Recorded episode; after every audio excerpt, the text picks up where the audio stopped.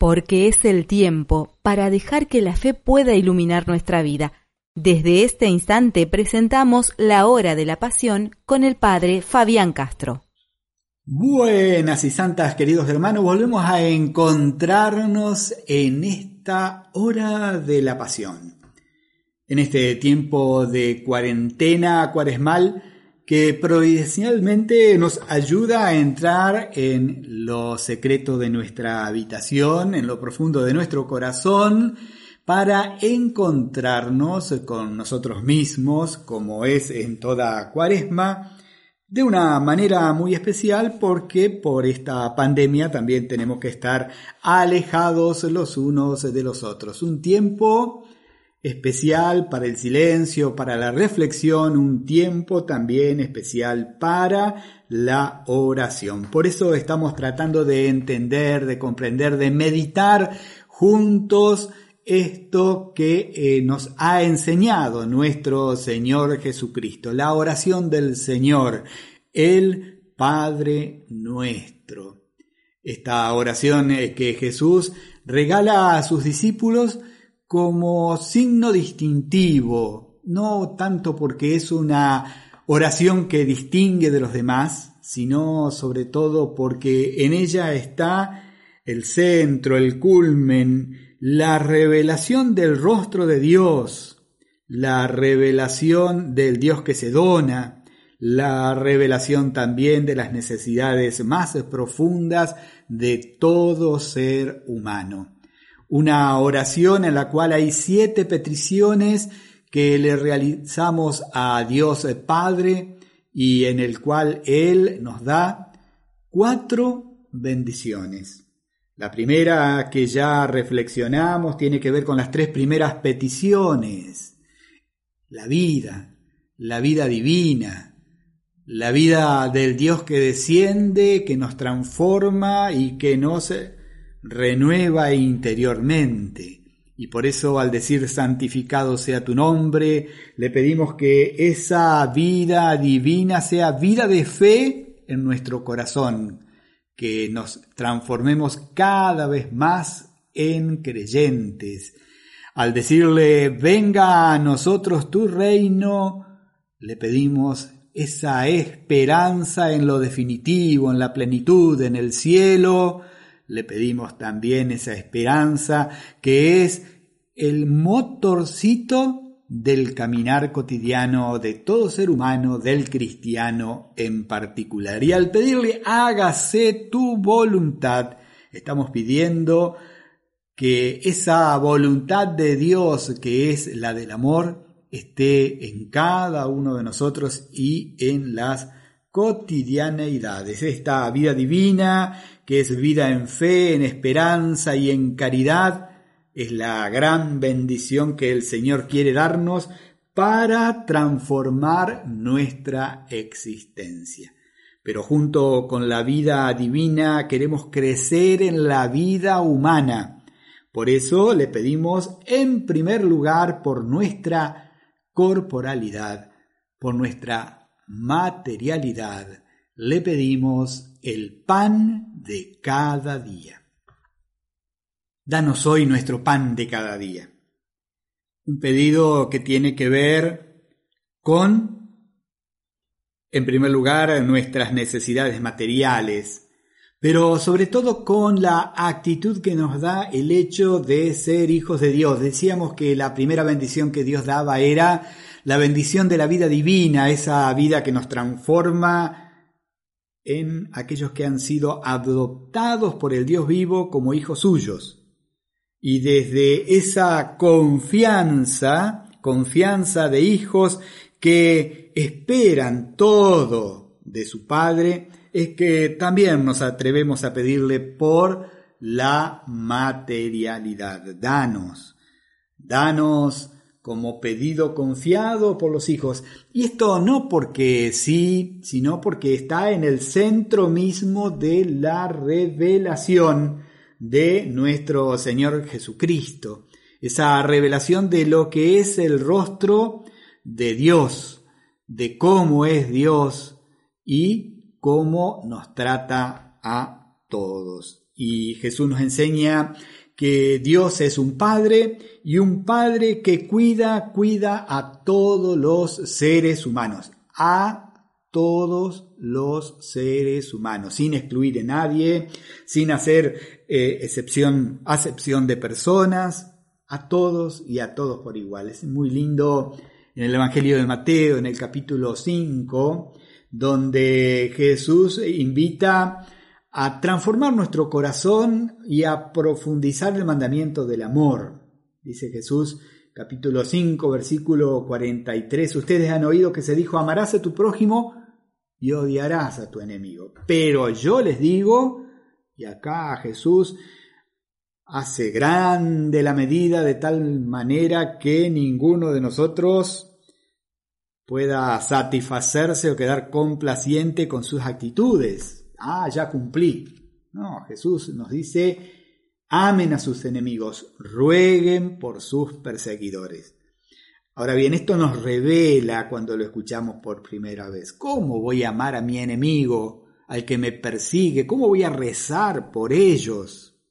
Y entonces el versículo 45 está justamente la clave para entender y para comprender por qué esto del amor que no tiene que ver con un sentimiento humano, que no tiene que ver con un deseo o con una sola fuerza de voluntad. Yo voy a poner empeño para realizar esto porque yo sé que puedo. No, aparte de que tenemos que ponerle ganas y voluntad, Jesús da la gran motivación y la gran motivación es mirar a Dios, descubrir cómo es Dios, descubrir cómo es Él. Y por eso entonces nos está diciendo, nos está invitando a, invitando a mirar. A ver, ¿qué dice este versículo 45?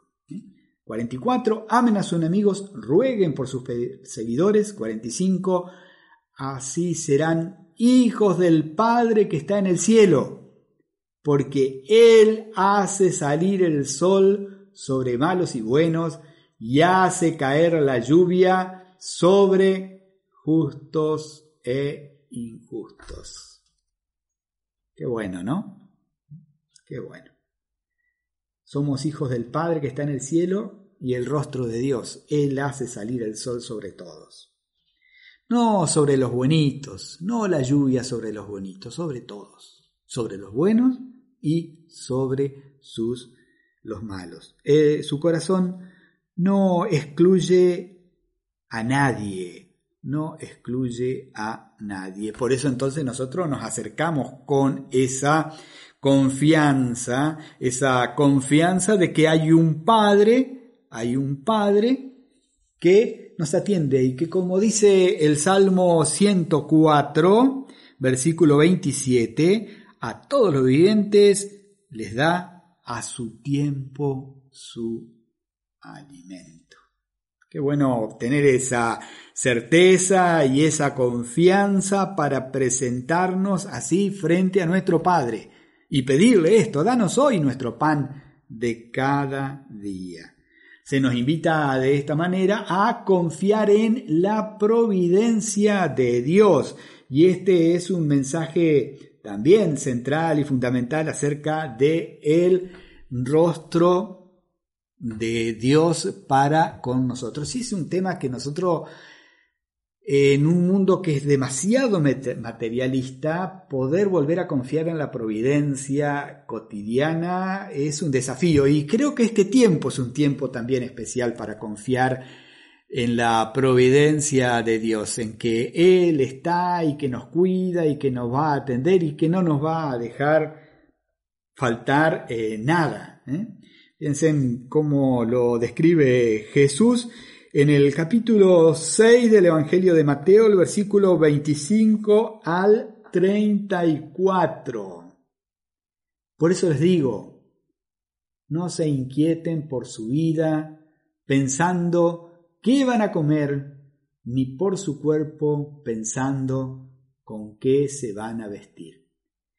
¿No vale acaso más la vida que la comida y el cuerpo más que el vestido. Todo seguimos leyendo, ¿no? Pero todo, todo un versículo, este 6.25, capítulo 6, versículo 25, como para tener en cuenta también siempre y sobre todo en este momento. ¿eh? No se inquieten por su vida. ¿No vale acaso más la vida que la comida y el cuerpo más que el vestido? Qué, qué bueno, ¿no? Revalorizar estas cuestiones. Sigue diciendo, versículo 26, miren los pájaros del cielo. Ellos no siembran ni cosechan ni acumulan en graneros y sin embargo el Padre que está en el cielo los alimenta. ¿No valen ustedes acaso más que ellos? ¿Quién de ustedes, por mucho que se inquiete, puede añadir un solo instante al tiempo de su vida? Uh, a ver, de vuelta 27. ¿Quién de ustedes, por mucho que se inquiete, puede añadir un solo instante al tiempo de su vida? ¿Y por qué se inquietan por el vestido? Miren los lirios del campo, cómo van creciendo sin fatigarse ni tejer. Yo les aseguro que ni Salomón en el esplendor de su gloria se vistió como uno de ellos. Si Dios viste así la hierba de los campos que hoy existe y mañana será echada al fuego, cuánto más hará por ustedes, hombres de poca fe. No se inquieten entonces diciendo, ¿qué comeremos? ¿Qué beberemos? ¿O con qué nos vestiremos? Son los paganos los que van detrás de estas cosas. El Padre que está en el cielo sabe bien que ustedes las necesitan. Busquen primero el reino y su justicia y todo lo demás se les dará por añadidura. No se inquieten por el día de mañana. El mañana se inquietará por sí mismo. A cada día le basta su aflicción. Dos cosas entonces nos invita el Señor Jesús en este Evangelio. En primer lugar, a vivir el hoy en plenitud. A vivir el hoy en plenitud. Sin inquietarnos por el mañana, por aquello que se está viniendo, por cómo será. Aprender a vivir día a día hora a hora, minuto a minuto, con la intensidad de que es un instante único, irrepetible y lleno de presencia divina. Y segundo, Jesús nos invita a confiar en la providencia de un Padre que nos ama, en la providencia de un Dios que está cercano, en la providencia de un Dios que no nos abandona. Y entonces vendría la pregunta que podríamos llegar a hacernos, ah, yo tengo fe, yo confío en el Señor y yo confío que no me va a faltar nada. Entonces, que el Padre me dé todo, que cumpla su promesa, que venga a mí y que todo llueve desde el cielo. Bueno, a veces podemos pensar así, tirarnos a chanta. Pero eso no es cristiano y no está bien. ¿Por qué? En los momentos en que el mundo cree perder todo lo que tenía como valioso, sale a la luz lo esencial, lo que de verdad importa. Seguimos escuchando La Hora de la Pasión con el padre Fabián Castro. Decíamos entonces que podemos tener una actitud poco cristiana, la de pensar que todo tiene que venir de arriba, que yo simplemente tengo que estar de brazos eh, cruzados y que el Señor, que es providente, va a hacer todo para abastecerme. A ver, esto no es eh, cristiano como tal. Si lo decimos en criollo, hay un dicho que dice a Dios rezando y con el mazo dando. ¿Y qué significa esto? Bueno, vamos a decirlo en cristiano, nos vamos a ir a la revelación y vamos a eh, San Pablo en una carta, una de las dos cartas que le escribe a los tesalonicenses, en la segunda carta, en el capítulo 3 del versículo 6 al 13, le llama la atención a esta comunidad eh, no, no, a la comunidad en general, para nada le llama la atención a la comunidad sobre este tema, sino a algunos chantas que estaban aprovechando una mala interpretación de la fe para vivir a costillas de los demás. A ver, ¿qué dice? ¿Qué dice San Pablo con respecto a esto? Versículo 6 al 13. Les ordenamos, hermanos, en nombre de nuestro Señor Jesucristo, que se aparten de todo hermano que lleve una vida ociosa, contrariamente a la enseñanza que recibieron de nosotros. Ustedes ya saben cómo deben seguir nuestro ejemplo. Cuando estábamos entre ustedes, no vivíamos como holgazanes y nadie nos regalaba el pan que comíamos al contrario, trabajábamos duramente día y noche hasta cansarnos con tal de no ser una carga para ninguno de ustedes. Y aunque teníamos el derecho de proceder de otra manera, queríamos darle un ejemplo para imitar. Y en aquella ocasión les impusimos esta regla. El que no quiera trabajar, que no coma. Ahora, sin embargo, nos enteramos de que algunos de ustedes viven ociosamente, no haciendo nada y entrometiéndose en todo. A esto les mandamos y los exhortamos en el Señor Jesucristo, que trabajen en paz para ganarse su pan. En cuanto a ustedes, hermanos, no se cansen de hacer el bien.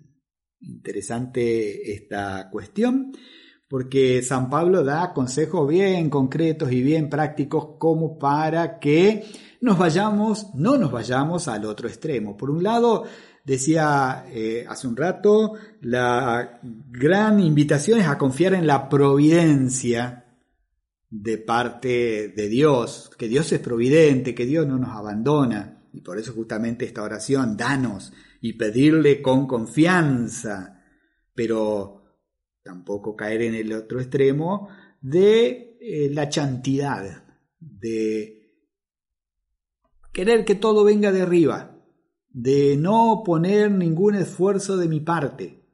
Y San Pablo tiene una frase una enseñanza con autoridad apostólica sobre esta comunidad y también sobre cada uno de nosotros, que es tajante, no da lugar a medias tintas. Versículo 10, capítulo 3, versículo 10, el que no quiera trabajar, que no coma. El que no quiera trabajar, que no coma. Bien clarito ese llamado justamente de San Pablo para darle, darle sentido, darle sentido a eh, lo que tiene que ser una providencia correctamente entendida desde el plano humano, desde el plano de nuestra propia libertad, desde nuestra propia libertad. Danos la primera palabrita de esta bendición divina, de esta petición de esta bendición eh, divina. Pero enseguida decimos, danos nuestro, danos nuestro, nuestro.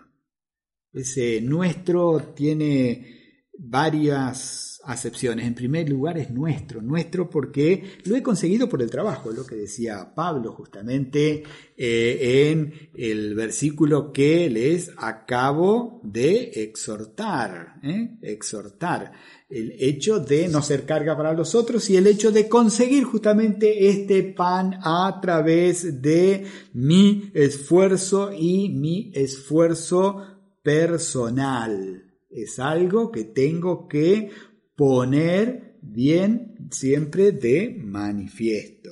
Nuestro trabajo, nuestro. ¿eh? Nuestro esfuerzo para conseguir justamente ese pan. Pero ese nuestro también nos abre a otra cuestión que no debemos perder de vista.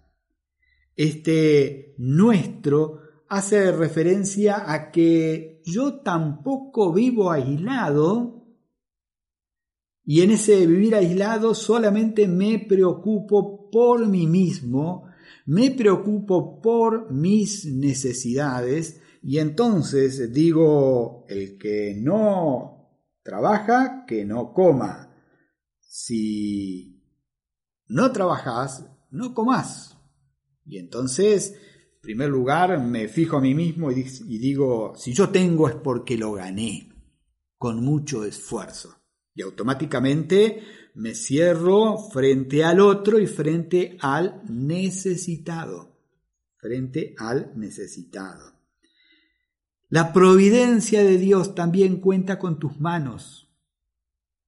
Con tus manos para llegar al otro que está necesitado justamente de esto.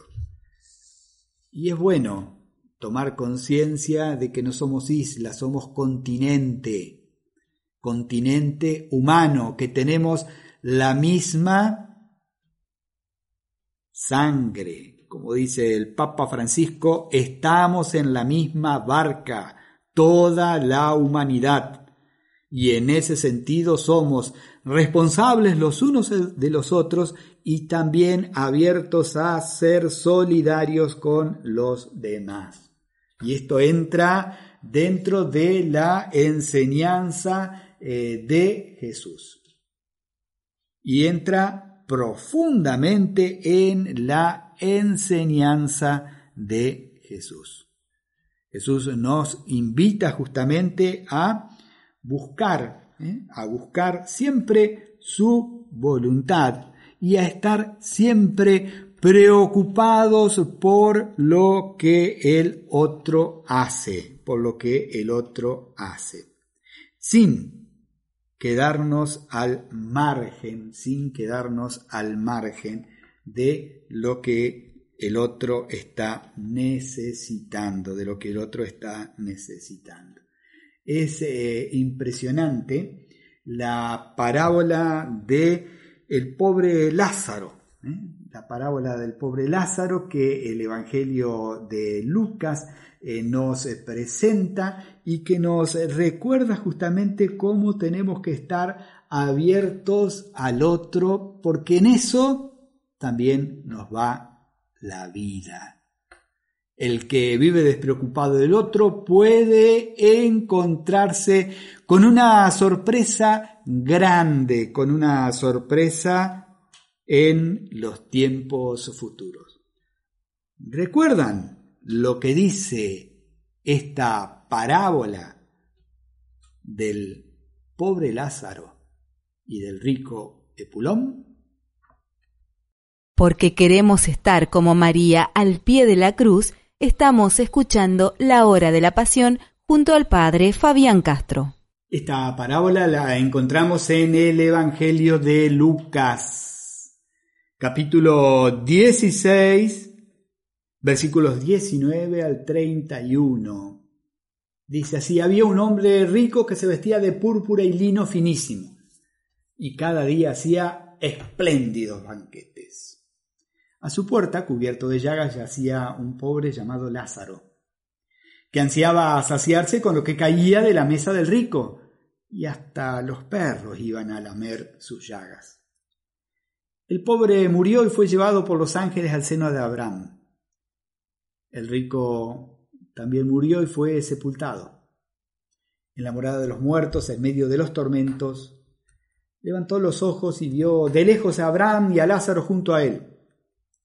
Entonces exclamó, Padre Abraham, ten piedad de mí, y envía a Lázaro para que moje la punta de su dedo en el agua y refresque mi lengua, porque estas llamas me atormentan.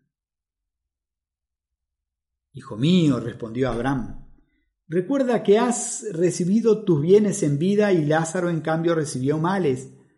Ahora él encuentra aquí su consuelo y tú el tormento. Además, entre ustedes y nosotros se abre un gran abismo, de manera que los que quieran pasar de aquí hasta allí no pueden hacerlo, y tampoco se puede pasar de allí hasta aquí. El rico contestó, Te ruego entonces, padre, que envíes a Lázaro a la casa de mi padre, porque tengo cinco hermanos, que él los prevenga, no sea que ellos también caigan en este lugar de tormento. Abraham respondió, tienen a Moisés y a los profetas, que los escuchen. No, padre Abraham, insistió el rico, pero si alguno de los muertos va a verlos, se arrepentirán. Pero Abraham respondió, si no escuchan a Moisés y a los profetas, aunque resucite alguno de entre los muertos, tampoco se convencerán. Una parábola a través de la cual Jesús interesa, nos nos le interesa hacernos descubrir, en primer lugar, que tenemos que ser oyentes de la palabra, segundo lugar, que el resumen de esa palabra, de Moisés y los profetas, como dice acá, del Antiguo Testamento, de toda la revelación, está en el amor, amor a Dios sobre todas las cosas y al prójimo como a ti mismo y que ese amor es concreto, ese amor es solidario, ese amor está abierto a abrirse totalmente en el compartir, en las necesidades del otro. Y acá Jesús dice en esta parábola eh, que se nos juega toda la vida eterna en esto. La cuenta con una expresión muy típica de la cultura judía, los judíos que le están escuchando la entienden muy bien, pero también cuenta otra parábola, esta es en el Evangelio de Mateo, el capítulo 25, versículos 34 al 40, en el cual habla del final de los tiempos. Dice,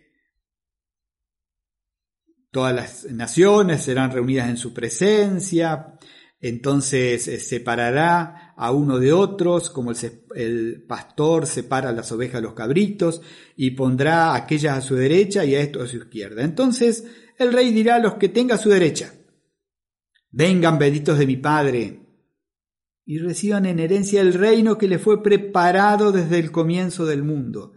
Porque tuve hambre y ustedes me dieron de comer, tuve sed y me dieron de beber estaba de paso y me alojaron, desnudo y me vistieron, enfermo y me visitaron preso y me vinieron a ver.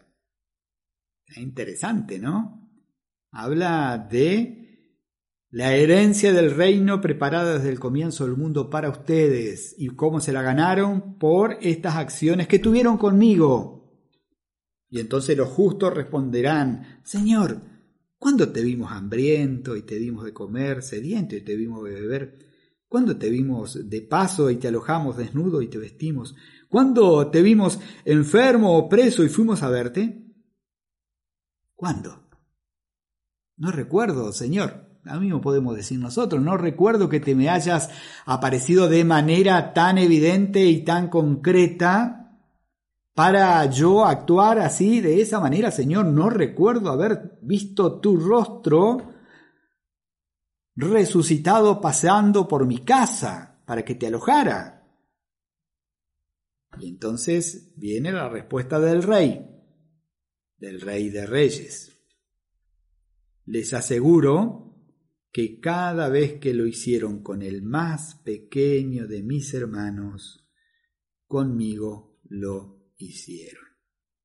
Y lo otro, cada vez que dejaron de hacerlo con el más pequeño de mis hermanos, lo dejaron de hacer conmigo. Qué importante esta cuestión que podamos redescubrir. No vivo aislado, sino que vivo frente al otro.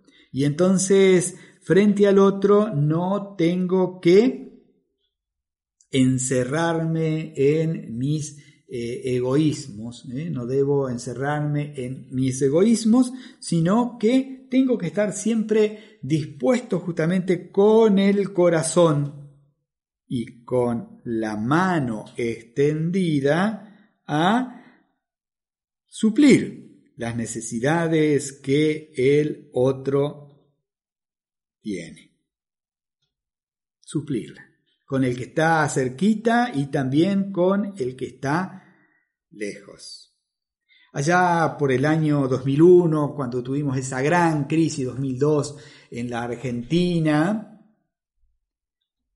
hubo una canción que hablaba de, una frasecita que fue interesante, ¿no? Eh, que decía como una especie de oración que eh, caigamos en el escándalo del compartir. El escándalo del compartir. Es decir, para un mundo que piensa en sí mismo, que piensa solamente en la economía, que piensa en las propias necesidades, en el disfrutar de lo que he ganado yo porque ha sido con mi esfuerzo, el compartir con el otro, en verdad es un escándalo.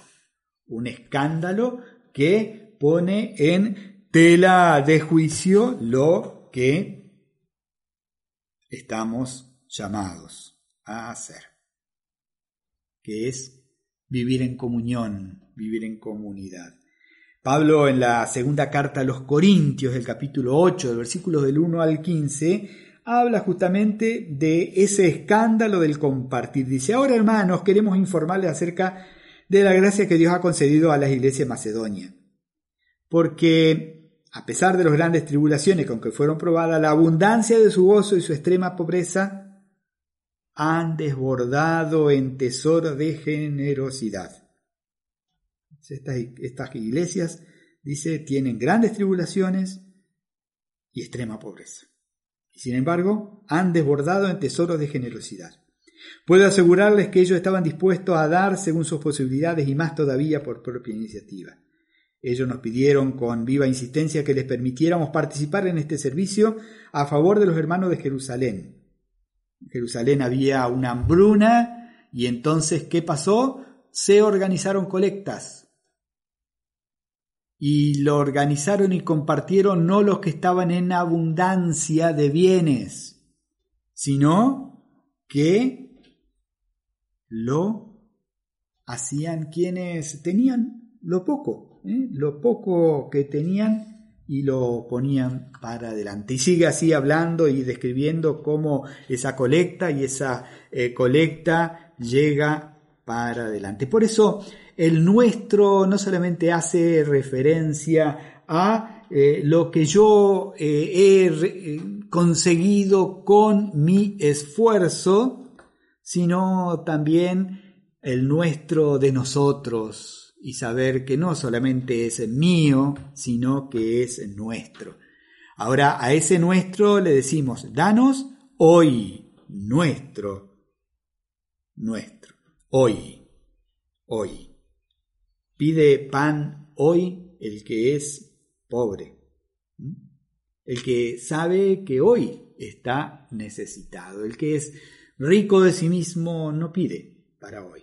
Y el que es ambicioso, más que ambicioso, avaro, tiene avaricia, entonces tampoco pide para hoy, sino que pide, Señor, hoy, mañana, pasado necesito seguridad, así que que lluvia de bendiciones económicas vengan sobre mí para que todo mi futuro esté seguro de aquí en adelante, porque tu palabra lo ha prometido, Señor. Y eso es ser avaro. Jesús nos enseña a pedir hoy. Danos hoy nuestro pan de cada día. De cada día. ¿Y qué significa este de cada día? Es el tiempo para iluminar la vida de los otros con el candelabro del amor. Por eso estamos en la hora de la pasión con el padre Fabián Castro. Danos hoy nuestro pan de cada día. Hoy, cada día. Aparentemente ahí hay como una especie de redundancia, dos ideas, dos palabras. Hoy, cada día que están puntito. Ese cada día es muy interesante y la reflexión de la iglesia nos ayuda también a entender y comprender en esta palabra de la oración de Jesús una intención también muy profunda para abrirnos el panorama y la mirada sobre este pan que hoy estamos pidiendo. Cada día, cada día es una palabra griega, dice el catecismo. Epiousius. Eh, solo se emplea aquí en el Nuevo Testamento. No, no está usada en ningún otro lugar nada más que en esta, en la oración eh, de eh, Jesús. El origen es uno de los primeros escritores cristianos, eh, teólogos, dice que es inventada por los evangelistas, en el sentido de que no aparece en la cultura, en la cultura griega, es original, este cada día así eh, como está. ¿Cómo hay que entender esta eh, expresión? Y el catecismo dice que la podemos tomar en tres sentidos. Primero, en un sentido temporal, es una repetición de eh, hoy, como una especie de pedagogía de instrucción que nos ayuda a confirmarnos en una confianza sin reserva, hoy, cada día. ¿eh? Lo que decíamos, el pobre es el que pide el pan porque sabe que hoy está necesitado, cada día. Eso puede ser una expresión, una expresión. La segunda, tomada en un sentido cualitativo, significa lo necesario a la vida y más ampliamente cualquier bien suficiente para la existencia. Muy bien, pero también hay una tercera, hay una tercera. Tomada al pie de la letra, epiousia significa lo más esencial. Lo más esencial designa directamente el pan de vida, el cuerpo de Cristo, que es el remedio de inmortalidad, sin el cual no tenemos la vida en nosotros, en nosotros. Esta expresión, eh, San Jerónimo, un gran comentador, un gran comentador del Evangelio, eh, hablaba que en el Evangelio de los Hebreos, que está escrito en arameo, que es posterior a San Mateo, hay un término mahar que significa para mañana, ¿eh? como el pan del mañana, cada día, y ese pan del mañana, mañana. ¿Y a qué hace referencia? Desde el mundo de, de Juan, lo más esencial es aquello que es lo que estamos necesitando en verdad para nuestra vida, para que nuestra vida en verdad esté transformada, transformada totalmente. ¿Y a qué hace referencia? A ver, vamos a tratar un poquitito de descubrir desde la Sagrada Escritura para dónde puede ir esta cuestión de lo más esencial del cada día, del cada día que se está eh, pidiendo. Para eso nos vamos a Lucas capítulo 22, el versículo 30. Y allí eh, Jesús, eh, hablando a sus apóstoles, eh, dice, ustedes, le dice antes, ustedes son los que han permanecido siempre conmigo en medio de mis pruebas, por eso yo les confío la realeza como mi Padre confirió a mí. Versículo 30. Y en mi reino ustedes comerán y beberán en mi mesa, y se sentarán sobre tronos para juzgar a las doce tribus de Israel. En mi reino ustedes se sentarán en mi mesa. ¿Y a qué mesa se está refiriendo aquí Jesús? ¿Cuál es la mesa? La mesa que hace eh, referencia. Después, en la última cena, en la última cena, el Evangelio de Mateo, aquí es el de Mateo, el capítulo 26, versículo 29, está, después de hacer algo, les dice algo muy interesante. Les aseguro que desde ahora no beberé más de este fruto de la vida hasta el día en que beba con ustedes el vino nuevo en el reino de mi Padre. Habla del reino. Y en ese reino nos sentaremos a comer. En ese reino entraremos justamente con el Padre a su mesa y tendremos una comida. Y esto después de que lo hace Jesús.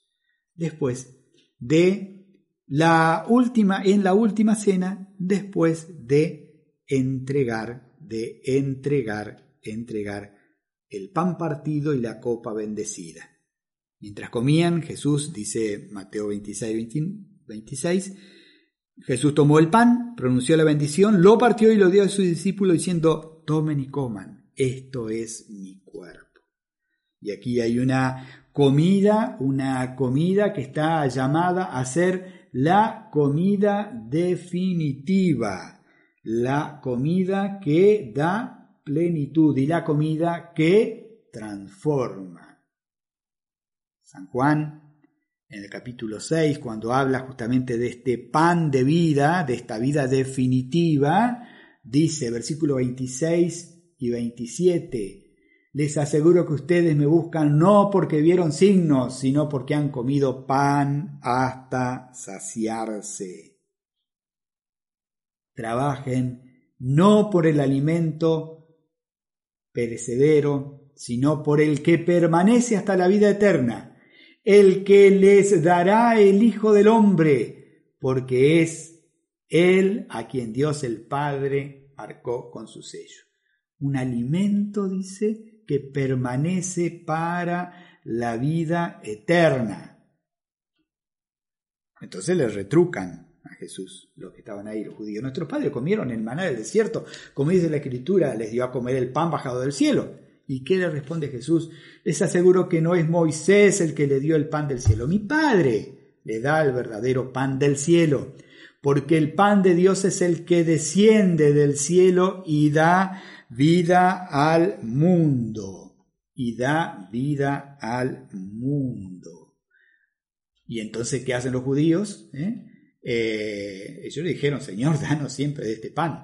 Y Jesús responde, yo soy el pan de vida. El que viene a mí jamás tendrá hambre, el que cree en mí jamás tendrá sed.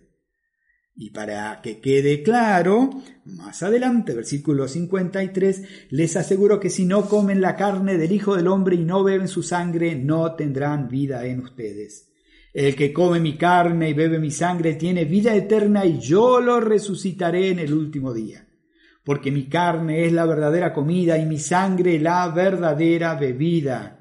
El que come mi carne y bebe mi sangre permanece en mí y yo en él así como yo que he sido enviado por el Padre, que tiene vida y vivo por el Padre, de la misma manera el que me come vivirá por mí. ¿De qué está hablando Jesús? De su cuerpo. Y es lo más esencial. Epiousius, cada día. Es lo más esencial. Es la Eucaristía.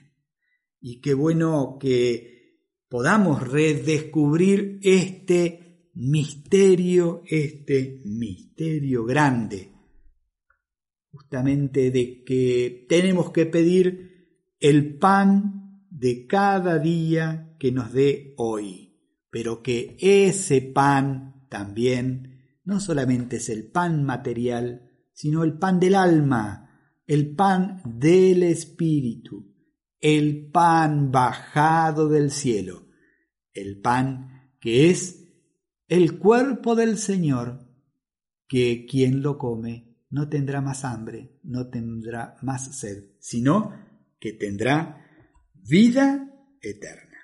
Y qué bueno ahora que estamos en una especie de ayuno eucarístico podamos redescubrir esta oración de Jesús y descubrir desde allí de qué se trata ese pan cotidiano. San Agustín tiene en uno de sus sermones una expresión muy linda que me gustaría compartirlo con ustedes, está en el catecismo. Dice, la Eucaristía es nuestro pan cotidiano. La virtud propia de este divino alimento es una fuerza de unión. Nos une al cuerpo del Salvador y hace de nosotros sus miembros para que vengamos a hacer lo que recibimos. Este pan cotidiano se encuentra Además, en las lecturas que oyen cada día en la iglesia, en los himnos que se cantan y que ustedes cantan, todo eso es necesario en nuestra peregrinación. Volver a redescubrir ese misterio grande. El gran San Juan Pablo II, en, para una cuaresma hace muchos años, muchos, muchos años, invitaba a reflexionar en oración. Dice, Padre nuestro que estás en el cielo, el pan nuestro de cada día, dánosle hoy. Que ninguno de tus hijos se vea privado de los frutos de la tierra. Que ninguno sufra más la angustia de no tener el pan cotidiano para sí y para los suyos. Que todos solidariamente, llenos del inmenso amor que tú nos tienes, sepamos distribuir el pan que tan generosamente tú nos das, que sepamos extender, extender la mesa para dar cabida a los más pequeños y más débiles, y así un día merezcamos todos participar en tu mesa celestial. Como un resumen sencillo, profundo, acerca de lo que hemos hablado en, a lo largo de este tiempo con tantas citas bíblicas, tratando de entender y comprender, en primer lugar, esa actitud de pobre, danos, confiados, hoy, ese pan que es nuestro, pero no solamente mío, sino de todos, y esa mano solidaria y providente de cada creyente que tiene que preocuparse también por el otro. Vengan a mí, benditos de mi Padre, porque tuve hambre y me dieron de comer. Cada vez que lo hicieron con el más pequeño de mis hermanos, conmigo lo hicieron.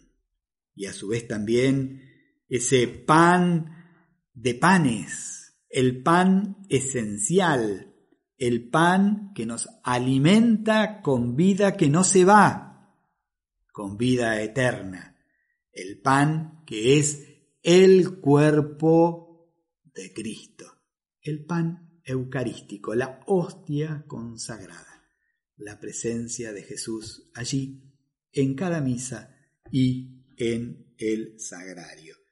Toda una dimensión muy linda que nos abre esta bendición que le pedimos al Señor, que nos dé hoy nuestro pan de cada día.